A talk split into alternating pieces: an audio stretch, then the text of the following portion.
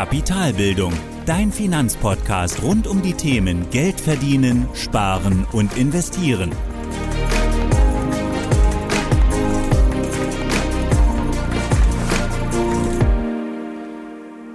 Hallo und willkommen zu einer weiteren Folge meines Podcasts. Ich bin Thorsten von Kapitalbildung und heute sprechen wir über das Thema Geld in der Partnerschaft. Dabei schauen wir zuerst auf die Gründe, warum du eigentlich in einer Partnerschaft die Finanzen gemeinsam planen solltest. Und im zweiten Schritt geht es dann um das gemeinsame Kontenmodell und die Anlage von Geld. Lass uns also direkt anfangen und zuerst auf die Gründe für eine gemeinsame Geldplanung schauen. Und dazu will ich beginnen mit einer ja, Statistik oder Umfrage von Forsa, die ich in einem Artikel gefunden habe. Den Artikel findest du natürlich auch in den Show Notes. Und da steht drin ähm, ja, vier Statistiken, vier Zahlen, die ich ganz interessant fand. Ein Stück weit auch erschreckend. Und zwar, die erste Zahl, für 42% der Menschen ist ein schlechter Umgang mit Geld ein Trennungsgrund.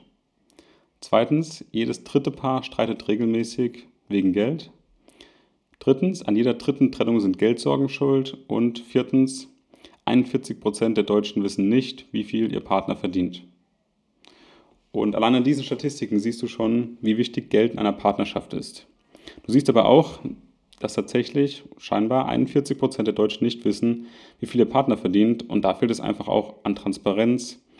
Und natürlich sieht man auch, dass Geld hier einfach ein wichtiger Faktor ist für eine ja, gesunde und glückliche Beziehung. Natürlich nicht allein, aber eben auch definitiv eine ganz, ganz wichtige Grundlage. Und hat man hier eben andere Vorstellungen oder auch vielleicht ein Ungleichgewicht in Bezug auf Geld, gefährdet es eben auch alles andere, also die gesamte Beziehung. Und deshalb müssen eben aus meiner Sicht die Finanzen in einer Partnerschaft auch gemeinsam betrachtet werden. Natürlich nicht ab dem ersten Tag der Beziehung, aber zumindest sobald man eben zusammenlebt und auch beschließt, gemeinsam durchs Leben zu gehen und eine gemeinsame Zukunft plant. Und dann sollten eben aus meiner Sicht drei Dinge gegeben sein. Erstens die volle Transparenz über die finanzielle Situation der jeweils anderen Person. Zweitens ein gemeinsames Verständnis zum Umgang mit Geld und auch zum Beispiel, welche Träume und Wünsche hat die andere Person. Und drittens, ganz wichtig, die Gerechtigkeit im Umgang mit Geld. Und erst wenn ich eine Idee habe, gerade zu Punkt 1, wie es eben bei der anderen Person aussieht finanziell, was ihre Wünsche sind, Punkt 2, kann ich eben auch darauf eingehen. Und deswegen ist auch Transparenz in Sachen Geld so enorm wichtig, denn man versucht ja eben auch schließlich gemeinsam durchs Leben zu gehen und gemeinsam sich ein Leben aufzubauen. Und dazu gehört natürlich auch das Geld. Und wenn dabei eine Person am liebsten einfach alles Geld rausschmeißen möchte und die andere gerne sparsam lebt und eigentlich jeden Cent versucht umzudrehen, ähm, um möglichst viel zu sparen, dann beißen sich eben diese beiden Ansichten oder diese beiden ja, Lebensweisen, Gewohnheiten. Und damit kommt es dann eben zwangsläufig auch zu Konflikten und eben auch zu den Punkten, die wir eben gehört haben, einer Trennung oder auch zumindest mal zu Streits. Und dann wird Geld eben auch zu einem Problem oder zu einem Faktor in der Beziehung. Ja, und ja, auch beispielsweise die Frage, für was man denn gerne Geld ausgeben möchte, ist auch extrem wichtig, weil es eben manchen wichtig ist, beispielsweise viel Urlaub zu machen. Andere wiederum gehen gerne essen ähm, oder andere wieder auch ja, geben gerne viel Geld aus für ihr Hobby, was auch immer. Und hier müssen einfach die Prioritäten klar sein. Und diese können auch unterschiedlich sein. Also die eine Person kann natürlich Geld für Urlaub ausgeben, die andere geht vielleicht gerne essen. Es sollte aber einfach klar kommuniziert sein und es sollte einfach Transparenz herrschen, was den einzelnen Personen wichtig ist. Und wenn es für die andere Person in Ordnung ist, dann passt das auch. Aber es sollte eben, wie gesagt, kommuniziert werden und transparent sein. Aber auch der letzte Punkt, die Gerechtigkeit, ist aus meiner Sicht enorm wichtig.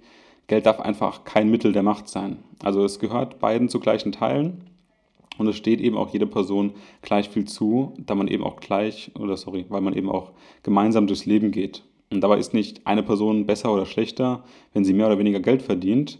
Und das gilt auch insbesondere gerade, wenn es Kinder ins Spiel kommen, ähm, wenn es um die sogenannte Care-Arbeit geht, die eben meistens von Frauen übernommen wird.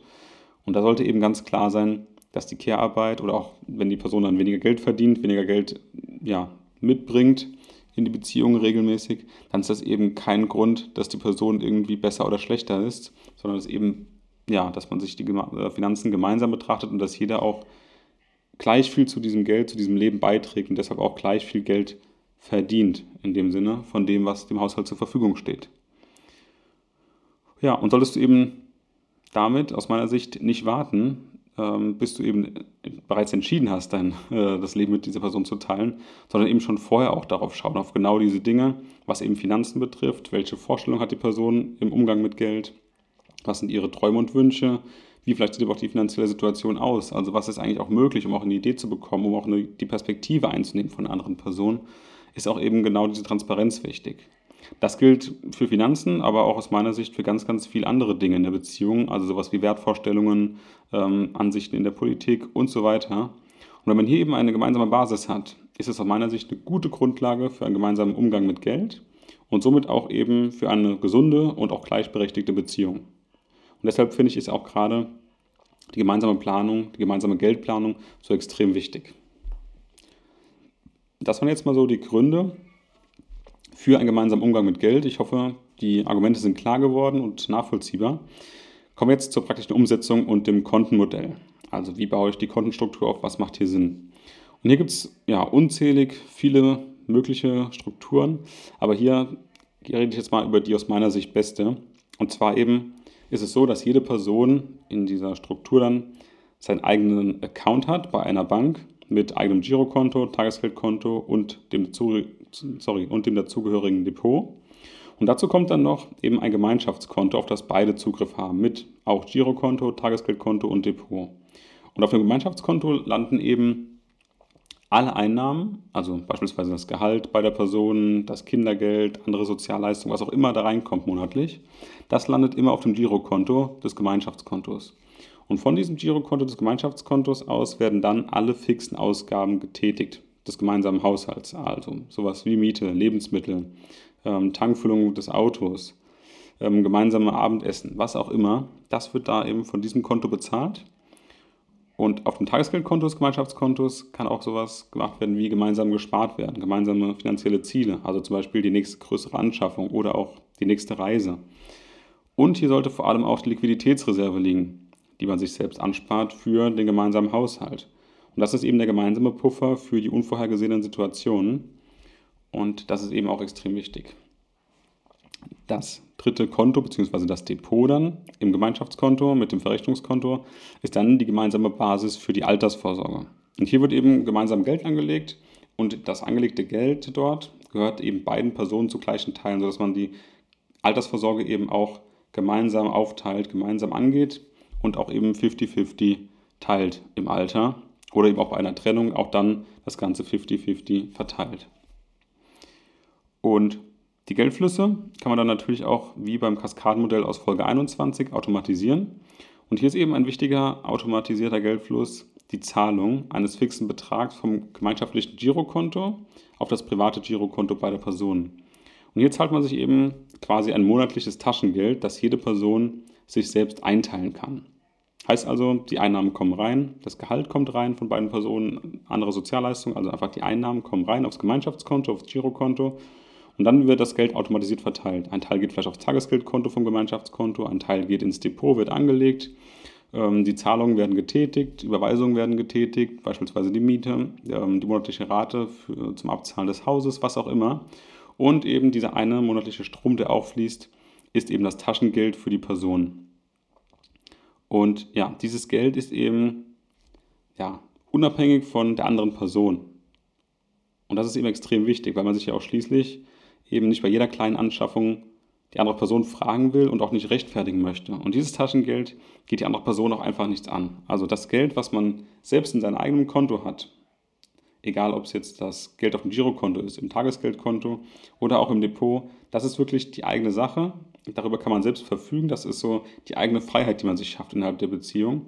Und da kann man eben auch entsprechend vielleicht im Depot gerade auch anders investieren, risikoreicher investieren, das, was man eben für richtig hält. Und da geht es auch dann nicht mehr so sehr um die Altersvorsorge, die gemeinsame, sondern um vielleicht risikoreichere Anlagen, um vielleicht den Spaß, den man daran hat, eben risikoreicher anzulegen, Einzelaktien, die man selbst haben möchte, die die andere Person aber nicht haben möchte. Ähm, da kann man eben ganz persönlich, ganz privat, ganz individuell das Ganze anlegen. Und auf dem Tagesgeldkonto kann natürlich auch jede Person dann für sich selbst für seine eigenen Ziele sparen. Und das ist eben aus meiner Sicht extrem wichtig, das eigene Konto und eigenes Geld zu besitzen auch. Und ein ganz zentraler Punkt in der Beziehung, weil es einfach wichtig ist, wie gesagt, eigenes Geld zu haben und sich eben auch nicht für jede Ausgabe rechtfertigen zu müssen. Weil man einfach auch natürlich noch selbst ein eigener Mensch ist außerhalb dieser Beziehung mit eigenen Bedürfnissen, eigenen Hobbys vielleicht, die nicht vom gemeinsamen Geld getragen werden sollen, können und ähm, man eben auch, wie gesagt, selbst eigene Möglichkeiten, eigene Freiheiten besitzt, was auch die Finanzen angeht. Ähm, eine Folge, die ich dazu auf jeden Fall noch empfehlen kann, ist die Folge 51, bei der ich über mein persönliches Finanzsetup spreche. Auch da kann man nochmal gerade diese persönliche, ähm, ja, dieses persönliche Finanzsetup nochmal sehen, was ja aber im Prinzip für das Gemeinschaftskonto genau das gleiche ist. Man hat ja einfach am Ende, wenn wir zusammenfassen, drei verschiedene Accounts in der Beziehung jetzt bei zwei Personen. Ein Gemeinschaftskonto, wo beide Personen drauf Zugriff haben mit Girokonto, Tagesgeldkonto und Depot. Und dann hat jede Person nochmal einzeln für sich einen Zugang mit auch Girokonto, Tagesgeldkonto und Depot.